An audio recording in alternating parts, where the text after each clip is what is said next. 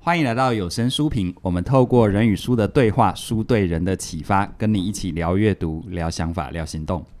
你这样看着我，让我觉得心花怒放，这样子。 为什么？对对，突然有一股炙热的眼神朝我的脸颊靠近，这样子。好，好这个哎、被被这样的美女炙热的眼神看着，也会有一种巅峰心态。嗯对，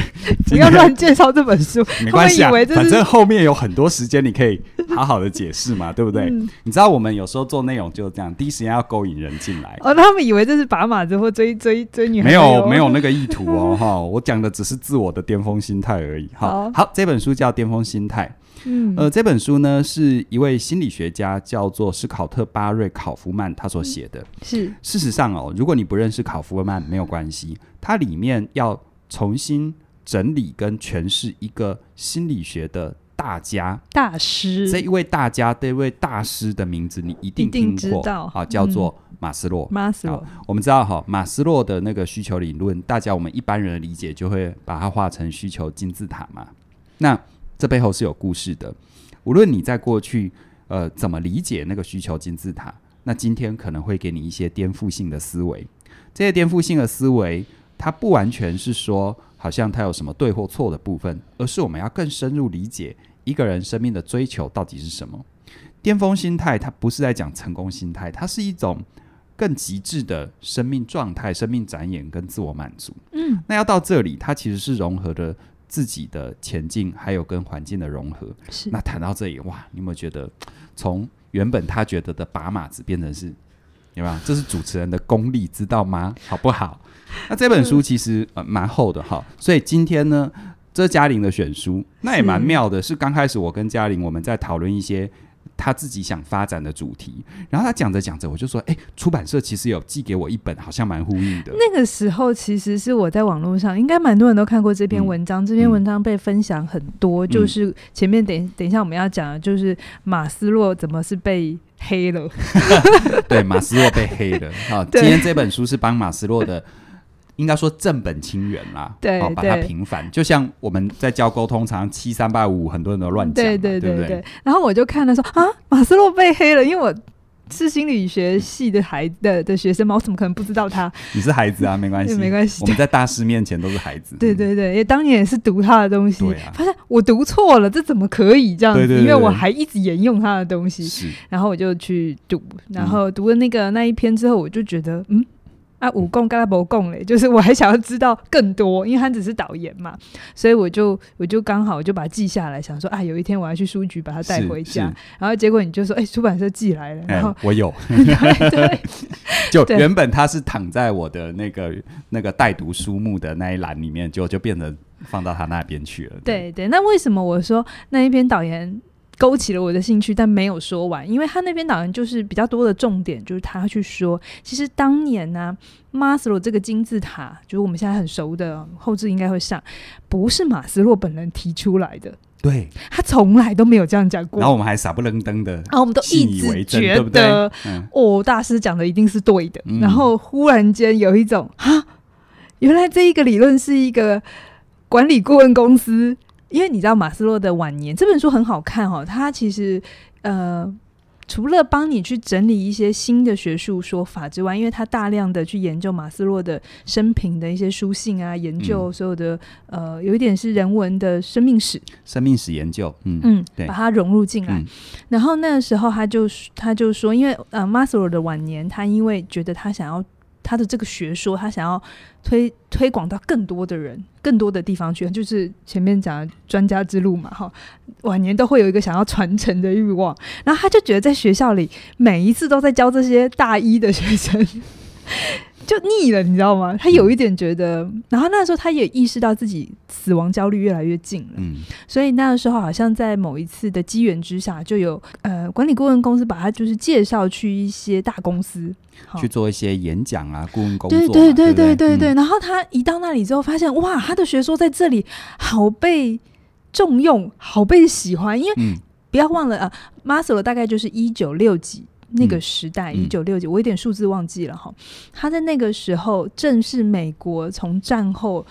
起飞之后呢，它接下来就是要走全球化的路了。是好，我们要把这个历史先一并知道。所以在那个走向全球化的过程管的过程里，管理变得非常的重要，嗯，因为你一次管就是管几千、几百、嗯上万人。好，管理啊、产能提升啊，这些是一个显学嘛。对嗯，对对对。然后那时候开始有跨国公司、连锁公司的这些概念出来，所以它开始其实需要一套方法让大家相信，然后激励大家往前，把嗯事情嗯做好。嗯所以在这个情况底下，呃，就有一个管理顾问公司的人，他就听你知道学者嘛，讲话都很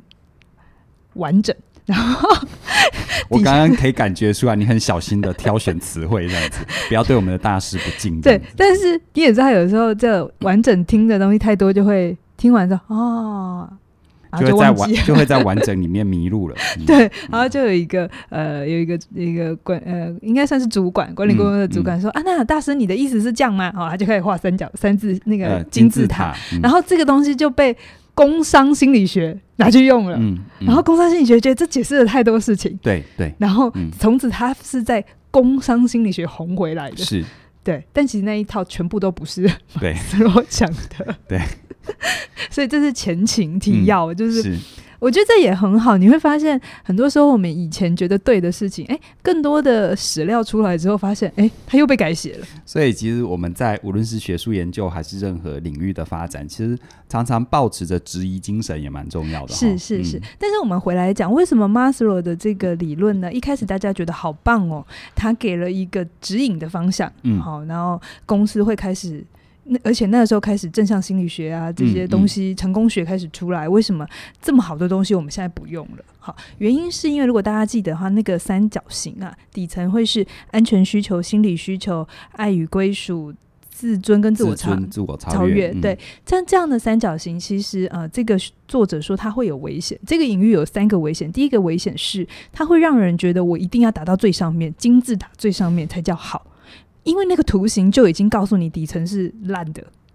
他有这样的一个暗示哈，嗯好像一切是要以自我自我实现为最高指导原则。而且我们的对不对社对对对嗯我们的社会里头也一直都觉得你要当金字塔顶端的人。有没有？我们要当那个少数的人，所以我们就会觉得这个图形会暗示我们，就只能往那里去，金字塔顶端的面积很小、欸，就会能站站不的稳。能站的土地 很少。好， 这是一个。然后再来呢，它会让人觉得我上去了这一阶层之后，嗯一定是我底层满足。我上去之后，我就是会站稳，然后不会下来。嗯嗯，可是其实没有，嗯呃，人生的需要很有可能在你某一些状态的时候，你这些需求它会重新又排列组合。对，啊，郭台铭如果一下子要做一个几千亿的大投资，他一定很有安全需求，应该是。对不对？ 对啊，这很容易理解的。嗯对，然后再来就是，它会让我们觉得说，哦，只有你底层满足了，你才能去追求上层。嗯，如果你你连饭都吃不饱了，所以嗯你去追求更上层是没有意义，去连接没有意义。嗯其实也不是这样的。对，其实，在很多战争或者是危难时刻，你会发现，在大家都很贫瘠的时候，但是最光辉的人性会对对展现对对出来对你讲得啊超好的这个是这个是很大的反例啊。嗯，对对对，所以这样的理论就开始发现它太局限了嗯，好、然后它也导致了我们现在太过在资本主义底下的竞争。没错，没这错，我们前面在谈孤独的时候有稍微讲过这些事情，就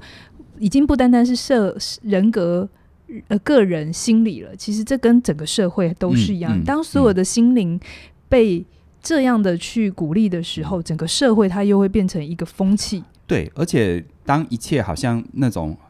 不经思考、太过直觉式的自我实现，它反而会助长了自私主义，会对掠不对夺，啊，会对掠夺，对，因为为在这个自我这一个金字塔里头，非常它最强调就是自我，你的嗯自我怎么被满足？嗯可是他完全忽略或者提的很少，就是那他人呢？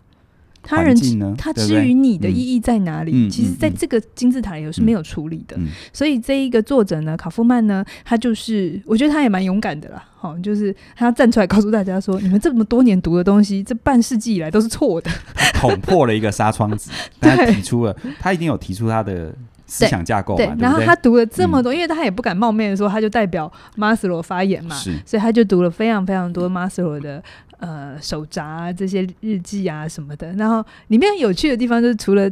等一下我们会讲的一些呃心理学的一些嗯新的理论需求之外，它里面也说，因为马斯洛当年非常非常崇拜 嗯阿德勒，大家很熟吧？马斯洛、阿德勒有没有？好，嗯嗯嗯呃啊，但是你们就是现在大家都觉得阿德勒很厉害，有没有？嗯但其实嗯我们自己是哈里面的人就会知道，阿德勒当年也是从讨厌弗洛伊弗洛伊德德开始，对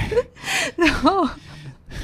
然后马他们当年都经过一段时间被认为是叛徒啦。对对对对对，嗯荣格就不用讲。嗯然后马斯洛其实那个时候他他很被呃阿德勒吸引的地方，其实是阿德勒在讲社会兴趣，嗯，在嗯讲自我与嗯社会的这一个关联，这嗯跟前面的心理学派都很不很一样不。一样。所以你现在是在讲被讨厌的勇气，你只是一直在讲自己，其实你没有真的读懂阿德勒。嗯，好，然后他就跟随着阿德勒。对，很长一段时间。然后反正他们两个也有一个小插曲，就是不晓得在某一次的呃演讲吗还是什么的，然后马斯洛提了一个，好像马斯洛暗示阿德勒是从弗洛伊德那边传承了他什么，然后阿德勒气到。就爆炸了。对他气 到在一个公开的场合里嗯骂马斯洛，嗯嗯因为那马斯洛还是个可能到我们这个年纪，但是阿德勒已经是大长师辈了，嗯对对对。然后后来后来就反正他们俩吵架，他们就嗯没有讲话。反正 anyway，闹翻了。嗯很多年之后，嗯，呃，这对马斯洛来讲好像是个遗憾啊。那最终是没有跟阿德勒和解。。嗯， 这些小故事听起来很有所以哈，你趣。人生当中遇到一些无法和解，或者是来不及和解或不能和解的人事物，真的啊。大事都是如此，这样会不会让你释怀一点 呢？就这样子，你在读的时候会觉得大师比较人味，他们还是会吵架的。对啊，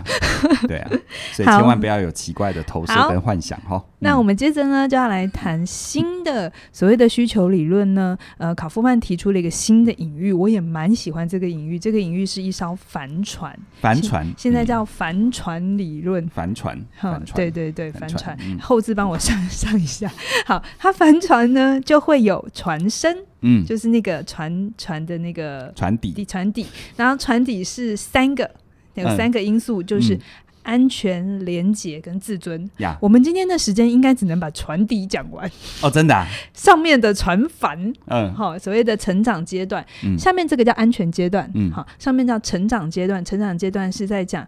冒险、爱，哎，跟什么？ 我有点没有背，目的哦哦，爱跟呃探索，探索爱跟目的，嗯好，然后最上面才是超越，嗯好、嗯这上面是超越。那为什么说这个隐喻更棒？嗯，嗯这个隐喻它在讲的事情是帆船要在哪里航行，海上啦，海上嗯有绝对对的方向吗？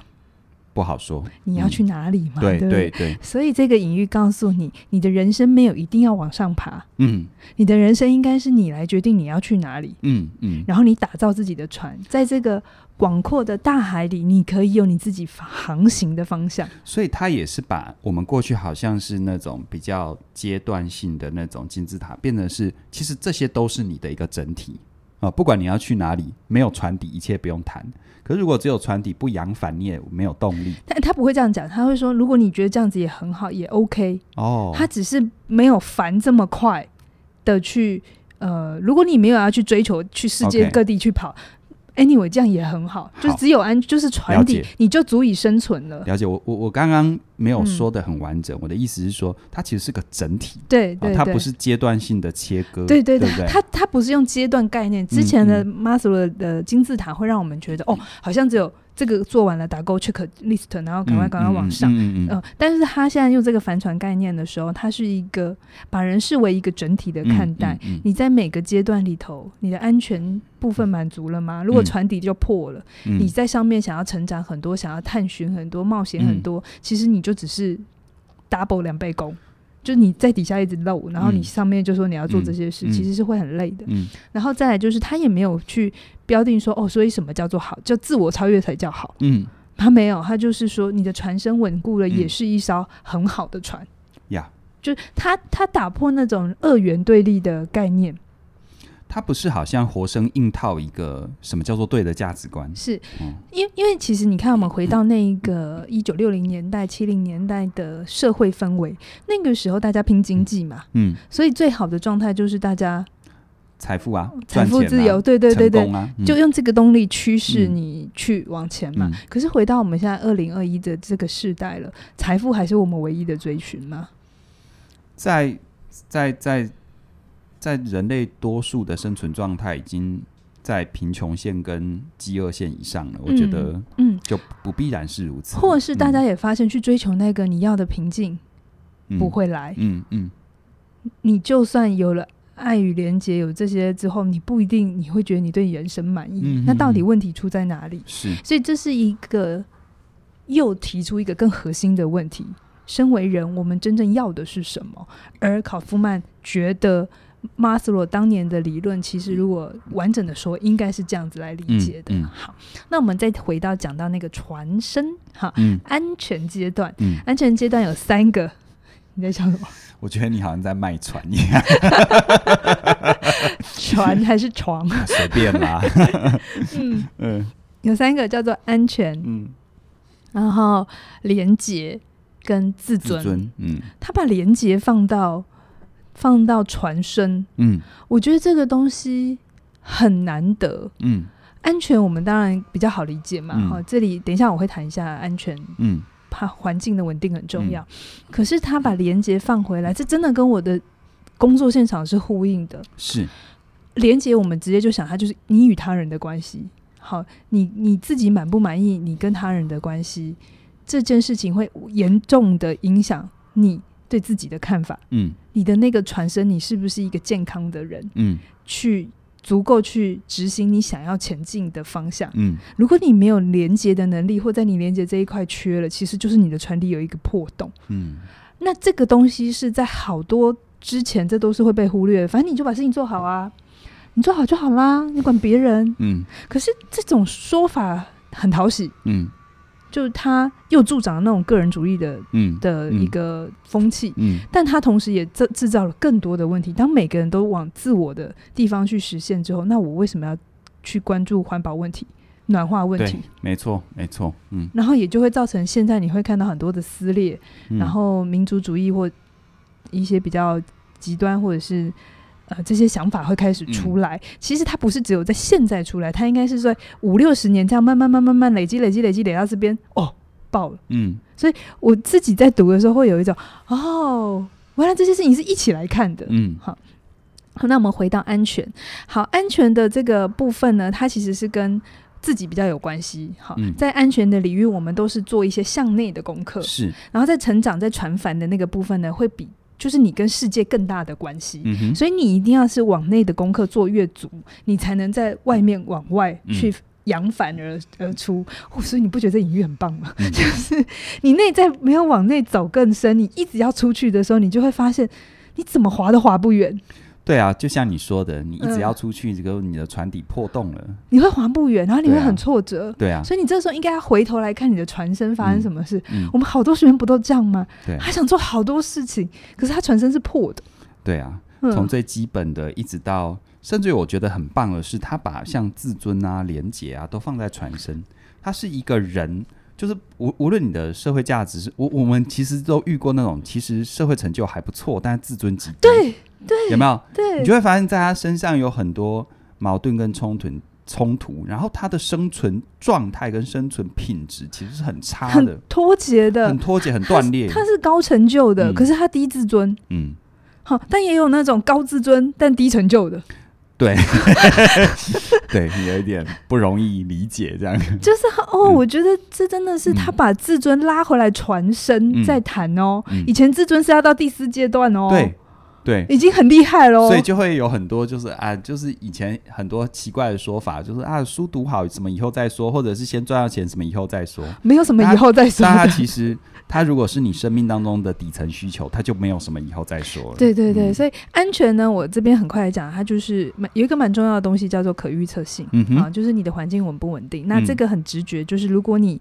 很一出生就是一个动荡的地方，战乱、天灾、啊，特别是饥饿，饥饿，嗯他特别讲饥饿，这就直接影响了你的生存。那当然，你的这一块你会比较容易有稀缺心态。嗯，这个我们在讲理财的时候也有讲过嘛，对，西为什么一个人贫穷？嗯贫穷不是因为他真的不够努力，而是嗯他的稀缺心态，他看事情的方法没错。严重影响了他对世界的认知。，对，最近很红的戏剧《鱿鱼游 戏》，鱿鱼鱼游游戏戏怎么那么难 念？鱿鱼游戏，我觉得它里面把稀缺讲得非常稀缺讲的非常好。好，就是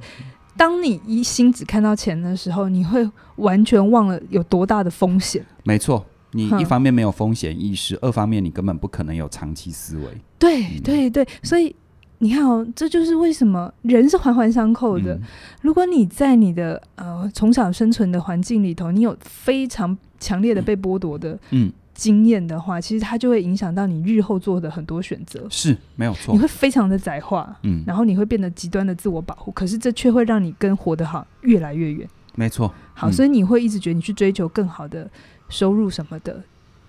如果在马斯洛的需求理论，你并不是在往上爬，你是在把你的洞弄得越来越大。这个这个真的是，如果我们今天没有把这个纱窗纸捅破，大家都真的是误会马斯洛了，马斯，对我就会觉得嗯呃误说会，大我了。在读一边读的时候，心想马斯洛会有一种哦，终于有个小孩把我的东西读对 嗯了，对，终于有人帮我把我真正想说的话他会不说会清楚了。含冤呐、就是在里面想说，大家都以为金字塔是我的想 法，我觉得你想多了啦， 我把想多马斯了。洛拟人化了这样 对子。对对，哎，拟人化他不是本来就是人啊，不，吗我？是说，我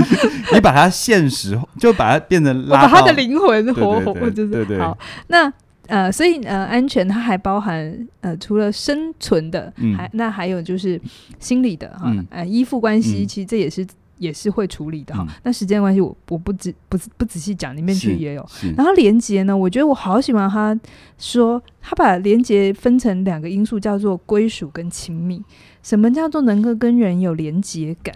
归属，归属是什么？哦讲白话文，就是你觉得你在这个团体被喜欢，嗯你就会有归属。嗯可是有归属不等于你有亲密，嗯亲密是你觉得别人能理解你，而别人能理解你，你不是站在一个被动的位置，别人能理解你，首先是你也要有被人理解的愿望，跟你有被人理解的能力，你能够去让别人有能力靠近你。嗯你说到了一个很重要的关键，对、嗯我讲一个例子好了，大家都会觉得明星嗯，他应该很有没有连接问题吧？他最不缺的就是被喜欢嘛，对不然他怎么当明星？可对是不对明星的忧郁症很严重，嗯他们有归属，他没有问题，可是他没有亲密的能力，嗯没有亲密的能力是他真正的痛苦可能没有人知道。嗯或者是他也没有能力把自己说清楚，嗯或者是他这一面他他必须藏起来，他必须是阳光的，是嗯他必须是好的，所以这是一个非常，我觉得他直指核心的嗯去，也是捅破了很多人嗯觉得，嗯，如果就用旧的阶层理论的话，那明星应该都很 OK 啊，四五个六个都接都满啦、对啊，开玩笑，自我实现呢，哎呀、还做这么多社会公益，还自我嘿啊啊超越了呢，对不对那、？那为什么不快乐嘿妹， ？OK，嗯好，那再来呢，我想花最后一些时间呢，我想要来谈自尊。嗯在这个传声的这一个 part 里头，我觉得他自尊写的非常的好。我不晓得作者自己是不是也把一些 这些年来他想说的话也一起放进来，因为这一定一定有的。我们以前做执行研究，我们说任何作者画的重点，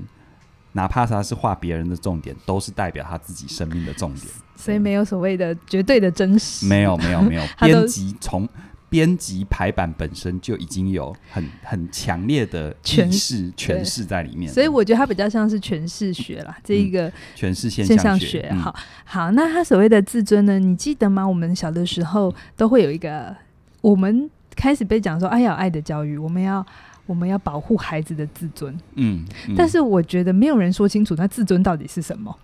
对， 自尊就是让他自己感觉良好，就是自尊吗？对，或者是自尊，在很多时候，我觉得它会变成是一种形象化的动作指引手册，比嗯，如说要轻声细语，不能打骂，啊要 有没这有？对家长的形象化是啊的，是啊对是啊对是啊是啊对是啊对那孩子的自尊就是我们会觉得，哦，这个孩子好像很能说，嗯，很能够去讲出他自己的一番嗯见解，这就是这个自尊，这个孩子自尊很好。，对，而没有去管他讲的是什么。哎，你有没有发现，嗯就是、我我不喜欢用年薪或这个，可是你有没有发现有一些人他的自尊感觉很高， 自我感觉良好。对，嗯可是其实如果就所谓作者的定义，那个叫脆弱型自尊，白话文就是玻玻璃璃心。心，嗯，什么叫脆弱型自尊呢？脆弱型自尊的人呢，他会非常有完美主义。好，所以你请你不要再把完美主义挂在嘴巴上说，我就是完美主义。其实你在告诉全世界你是脆弱型自尊，你是玻璃心 啦，然后再来就是寻求保证，嗯，然后希望所做的一切都是好的，嗯来让那个自己是 OK 的。嗯所以他不会犯错。回到你上一本讲的，他为什么其走不了专家之路？他在学徒阶段就 crash 掉了，嗯因为学徒阶段完全无法满足他对自尊的需要。学徒阶段就是 try and error，我跟你讲，我自己在不是学术家，是整个专家之路都是 try and error 啊。我自己学钢琴的时候，我刚开始真的觉得我自己是残废、对对对，就用“对残废”这两个字，就是用啊，残废有一点不太好，就是附件功能障障 碍，真的会觉得自己有功能障碍，是 是对，真可的是是这样，这种脆弱型自尊呢、很有趣。嗯，它里面讲的这种人呢，常常会有冒牌者症候群的哦心态。哦，然后他嗯说，这种冒牌者症候群表面上是一个不错的理由，就是好像嗯觉得自己还不够好啊，哎呀，我不我没有那么好啦，会不会有时候还把还用他把他把还用谦逊把它包装起就来？是啊、我有嗯冒牌者心理，嗯就是嗯嗯虽然大家都说我是，可是其嗯实我觉得还不够，这样、某一种褒义词在里面，听起来是贬义，可是里面某一种褒义词。嗯嗯可是，在作家呃作者的说法里，所谓冒牌者症候群，是他巧妙的去调整自己对于结果的定义，还有他人对他的定义。一嗯旦他如果真的没有做好，嗯他就有一个很合理的说法是：嗯，哦，我本来也就觉得还不到那个格。那是不是意思就是说根本还没上了台阶就准备下台阶？对， 对不对？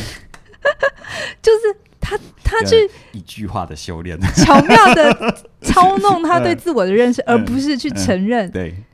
不够好，嗯，我承担，嗯我去我去接受，嗯去承认那个挫败感。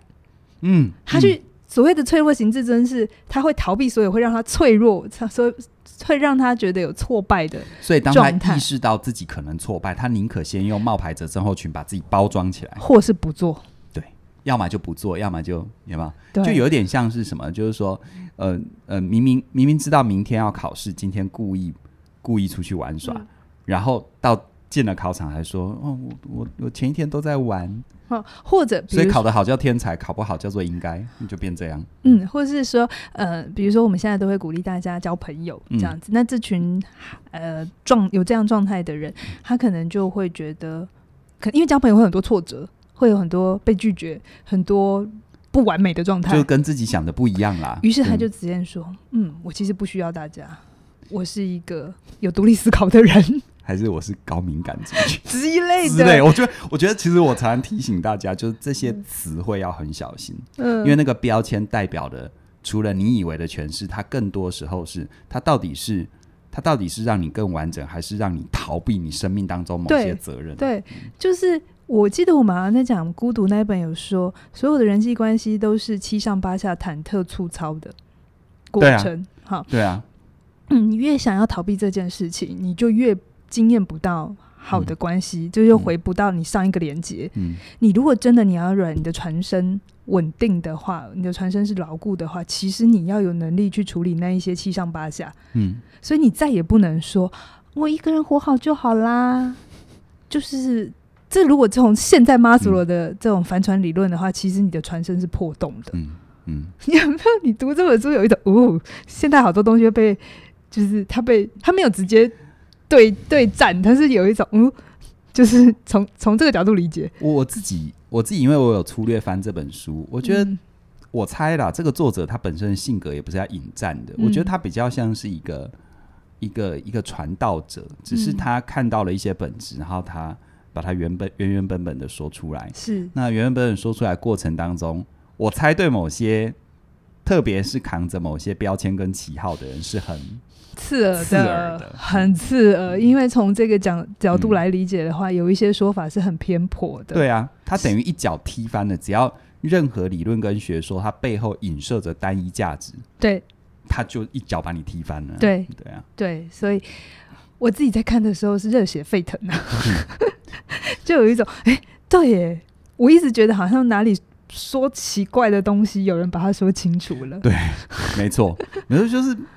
好像不是那样，就是对不对很多时候那个流行畅销书在讲的事情，我都觉得不太对，嗯嗯，，对，可是他很讨喜，所以我们的频道我们几乎很少分享那个现在排行榜上就是很火红的畅销书啊，我们、嗯我们比较像是。哎，重视思考吧，嗯、又来 了。反正我什么东西都要扯回思考。好，那我刚才讲的是脆弱型，好，嗯那而且脆弱型的人哦，很很有趣，很有趣。嗯他说，我们难免一定会在内心会想跟别人比较，嗯可是你知道，浮夸型的浮夸型的自尊就是那种我们所谓的自我中心啊，嗯就是希望大家 spotlight 都打在他身是上。那他就说这两种型，假设脆弱型跟浮夸型，你知嗯道谁在内在的优越感其实比较高，然后都一直觉得自己比其他人好吗？真正的我我我不好分辨呢、好，嗯答案是脆弱型的自尊，他们的内在比较一直不停的拿自己跟别人，然后隐隐的优越感是比浮夸型的来的更高的。浮夸型有点就是自嗨啦，我对对对我对管你别人怎么样，对不他其实对？内心没有太多别人的，对对对对对对对对，可是脆弱型是其实有别人，可是他又要 觉又得假装别人不重不要，重要，或者他比别人厉害，嗯所以他的那个内在的自我需要的膨胀度是更高的。是 我自己是在看的时候，我在那边大大笑。笑哦，真的。 哎不过我们的听众会不会不知道我们在笑什么？好了，我们应嗯该是经历了很多跟人的相处。对这样对子对，就是、就是你你会看到很多学生他会嗯说一套他的自己的逻辑的时候，但他经不起太多的你核对，跟你跟他的探讨，因为他会对啊，你一要跟他他到讨最后论，就说这是我的方法。 他 就会逃走。对，好，那我刚才讲了很多，嗯，不是不是好的自尊，就是嗯不是所谓健康的自尊，那所谓健康的自尊又是什么？是啊，说说看， 嗯好，那在这本书呢，它大概简单讲，我帮大家归纳就是两个，一个叫做你有好的自我价值、嗯 a 哼 n d 你有掌控感，嗯哼，这两个要合而为一哦。嗯哈、什么是自我价值呢什？么叫自我价值？就是你真的喜欢你自己，而嗯你的这个真的喜欢你自己是。前面的连接没有、嗯没有被忽略掉的，嗯是嗯你嗯也知道你之于他人的意义，嗯你会有工具诶工具性社会价值跟嗯关系性社会价值，嗯有一点拗口就是讲人话，你要嗯自己感觉，然后不是只有你自己，同时嗯你也感觉到你之于他人是有意义，你在这个嗯社会之、社会上面有一个位置的。嗯嗯你记不记得我们有些学生，他其实是他的自我概念很很有趣，有两种，一种就是是他身边的人其实是很很认同他，他做嗯了很多事，可是他自己不认同，他自己没有喜欢他自己，他竭尽所能的打击他自己啊，或者是他自己觉得很很不错，嗯嗯可是他之于他人是没有意义的。对他他 搞不好是负担呢，对，嗯所以这都其实不是完整的嗯自尊。好，那再来一个就是掌控感。这作者是、嗯他说所谓的掌控感是你要有完成的事，你有嗯想完成的事、and 你有能力真的去把事情给完成。 所以在这一这一版的定义里头，你的自尊是除了你自己感觉好之外、嗯 a n d 你要有实践的能力，你不是只是感觉好，你是真的能做事。我真的觉得这太重要了，太重要了。 这个时代让我们的很多时候无形当中会以为，呃，旁观等于参与，但旁观跟参与是完全两个不同的概 念。他是不是就一脚捅破了你在 FB 上、你在 IG 上面、你在 YouTube 上面有多少的点阅？你感觉自己很红，跟你嗯到底有多好掌控感？就我们说的嘛，对不对？万人响应，无人到场，这是什么意思？对，对不对？你要关注的是实质的转换率，还是有多少人按赞呢？这也说通了对为什么网红到最后都忧郁啊。是啊，他有很好的自我价值感，或者他有被喜欢。嗯，可是其实第一个，他有亲密的能力吗？不知道没。有，嗯再来，他有真正能够他想做的事情有能完成吗？还是大问号。他真的想做的事情，他知道其实他一直做不到，他一直拖延。是他可能是处在高的自我价值，但是低的掌控感，对于是就造成他的整体自尊其实还是低。他就是波动对的，，那整体自尊是低的，那自然就很容易理解为什么有这么多的忧郁症，为什么有这么多的，就是到某个状况之后的脱序行为。就沉船了嘛。 对啊，所以这个隐喻是不是很好懂？是没错，没 错。对，所以我自己在看的时候，我就会说，哦， 嗯，他蛮你要不要犀利的描？述一下你的和是什么？就是 你你他用一你知道个，我们很多听众是纯粹用听的， 他没有看到画面， 他那个 我要怎么讲呢？我要怎么讲？就是因为我们我我先说哈，嗯读这本不好不一定好读的原因嗯是、不是作者笔不好，而是因为他需他需要我们刚才随便讲一个连接，就其实是。好几百个研究在后面，安全感就是好几百个研究在后面。嗯好了，我我这么说，其实这本书呢，因为我我必须讲，它不是写给一般读者看的。好，你需要有一定的背景知识，或者是你在这个领域，就算你不是这方面训练出身的，你可能也要接触足够多的相关书籍。啊，对于心理学的各个理论流派，然后各个思想的源头都有一定的涉略，你读起来就会很快。可是如果你没有的话，可能有时候你会读到某个阶段，他提到的某个研究，或者是某个某个隐喻、某个某某个说某法个说概法念，。你可能就在那边卡很久。就是我刚才讲的关系性嗯工、那没个错关系关系性社会价值跟工具性，它其实就是两句话这样带过，对对对对对，那那对于我们有接受过训练，我们大概看得我懂。们大概看得懂。如果真的想要深究，我们也知道从哪里查起。对好，所以这个是在大家阅读上需要有先先先有心理准备的。对嗯，对对，但是我还是觉得它是一本很好看的书。嗯那我们今天讲的是传声，嗯那传凡的部分呢，我简单讲就好了。探索爱跟呃目的，好嗯，，好呃，探索爱跟目的，呃，他在讲，当一个人会想要出去世界走一走、看一看， 嗯，我们现在是不是都这样嘛？我、大毕业不知道干什么，世界很大，大，我我要出出去走看一走 看。，我要壮游个一年。但是对在他来讲，这个东西嗯你要往外探索，其实你需要很足够的自我，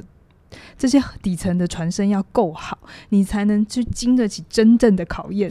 对啊，否则你只是你只是经经过那些事情，你并没有经经历，嗯对不对？对啊，或者是你只是你只是你只是体验过那些事情，你没有真正的体会。然后他所谓的爱也不是小情小爱，就是男欢女爱这样。他讲到的爱其实是一个更大层次的，你心中有他人，嗯，其已经真的是还蛮高等级。我在看那一段的时候，我本来也以为他要讲亲密关系，但我想哦，不是、欸， 他在讲那的其实是是一人个更人类的爱，更高的感动。对对啊对就是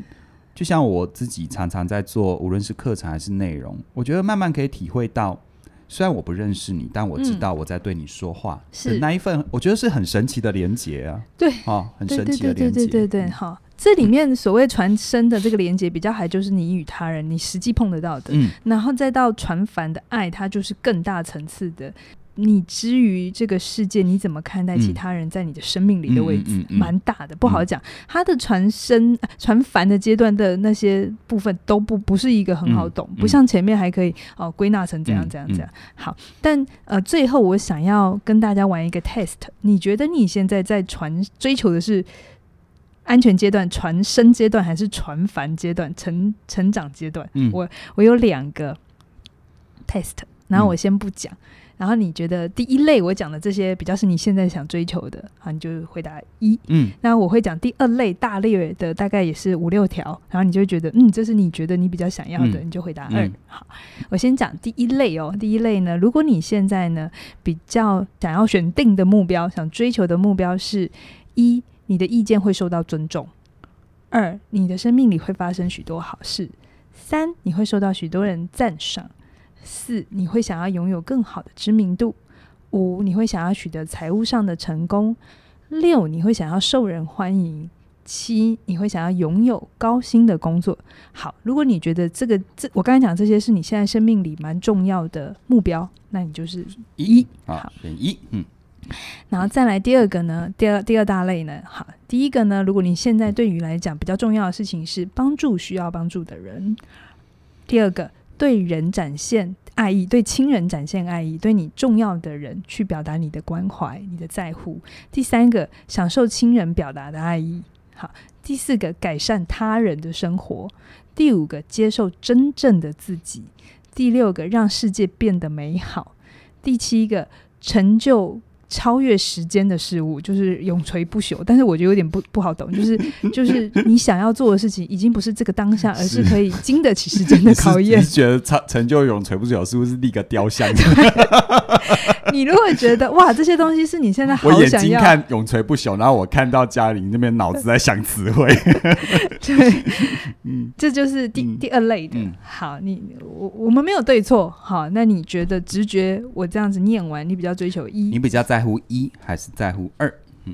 好，做完答案了哈。嗯好，那如果你追求的是一呢，那你现在还在安全目标，嗯就是追求的是传声。嗯所以我说，其实绝大部分的人都在传声的阶段啦，我们都还在为传声打嗯拼，这个把仍它然圆很满重要了，把它啊圆满起来。嗯但如果你现在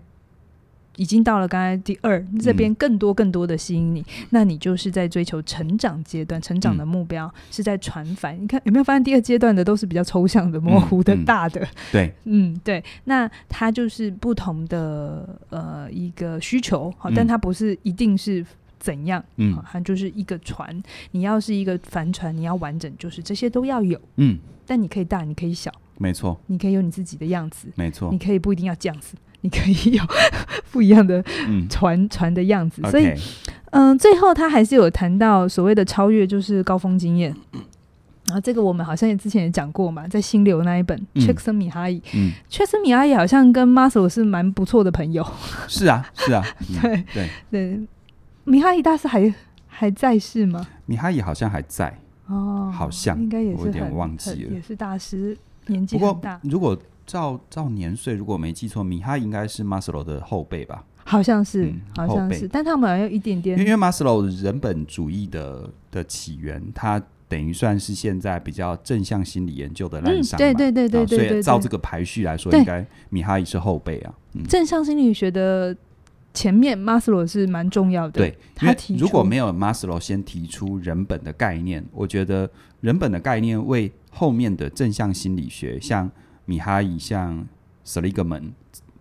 营造了很重要的土壤啦。是因为他就把人的嗯追，就是去研究人的不再是病态，而是去研究人要什么。对，不是研究人的问题，而是人研究人的动力、人的本质渴望、人的嗯本质这样。对，所以呢，整本书啊，我觉得非常好看，它里面有很多的测验，可以让嗯你自己去测一些脆弱型自尊打勾， 然后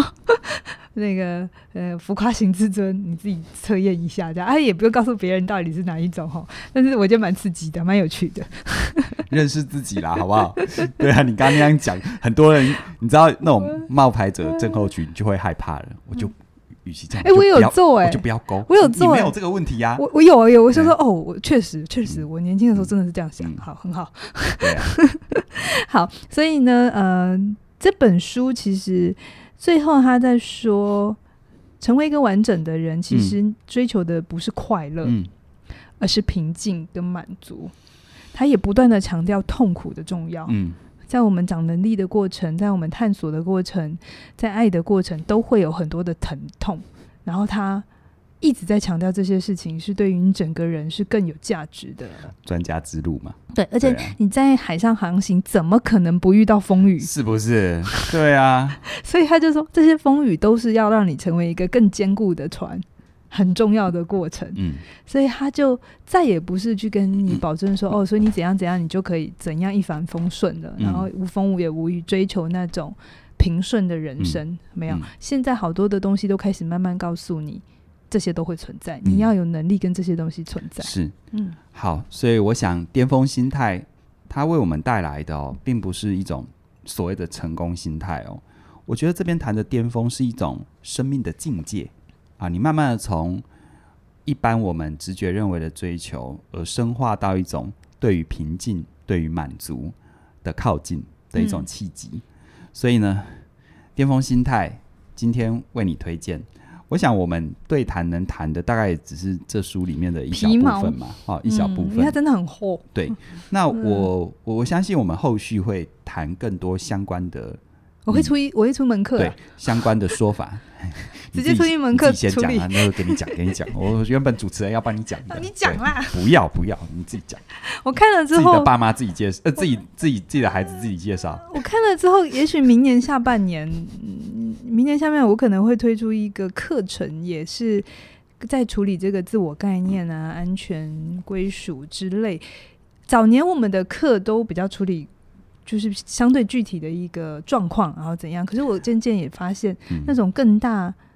的概念，我我其实开始有能力去驾驭它，然后嗯去说。那如果你想追求这个，如果你对这个好奇，你可以怎么靠近？应该说，我们过去就像帆船一样，其实帆船是一个不可分割的整体，嗯，只是我们过去带给大家的学习资源是个整体。你会发现，我们就算是谈一些很工具目的的东西，我们都有很多精神意涵跟跟更高的追求在里面。但是呢，随着我们的发展阶段，我们也慢慢的也会除了呃除了侧重传递传之外声，那嗯传声之外，我们扬帆的部分。是好，是所以大家可以好好期待，这可能跟我们生命阶段的不同也有关吧。传承嘛， 应该还不对到。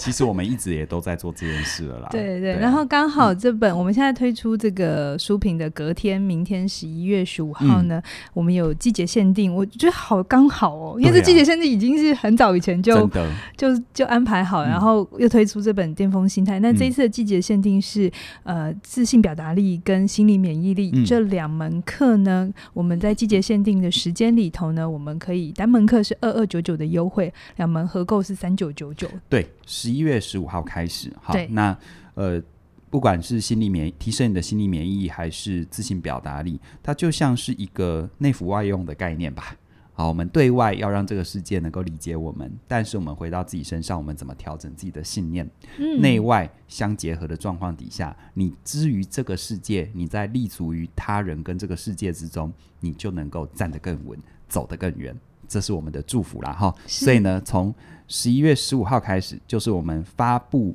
这个书评的的隔隔天，天好，欢迎你的加入。那今天跟你分享巅峰心态，好嗯你真的巅峰把它拿走了哈。 今天跟你分享巅峰心态就到这边，希望你能够帮自己的生命定义自己的巅峰，而慢慢的迈向平静跟圆满。是那今天的书评分享就到这边了，请你一定要记得订阅我们的频道，并且给我们很多实质的鼓励。就是你有什么想法，留言，并且把它分享给你身旁的朋友。那今天就跟你聊这边了，谢谢你的收听，拜拜拜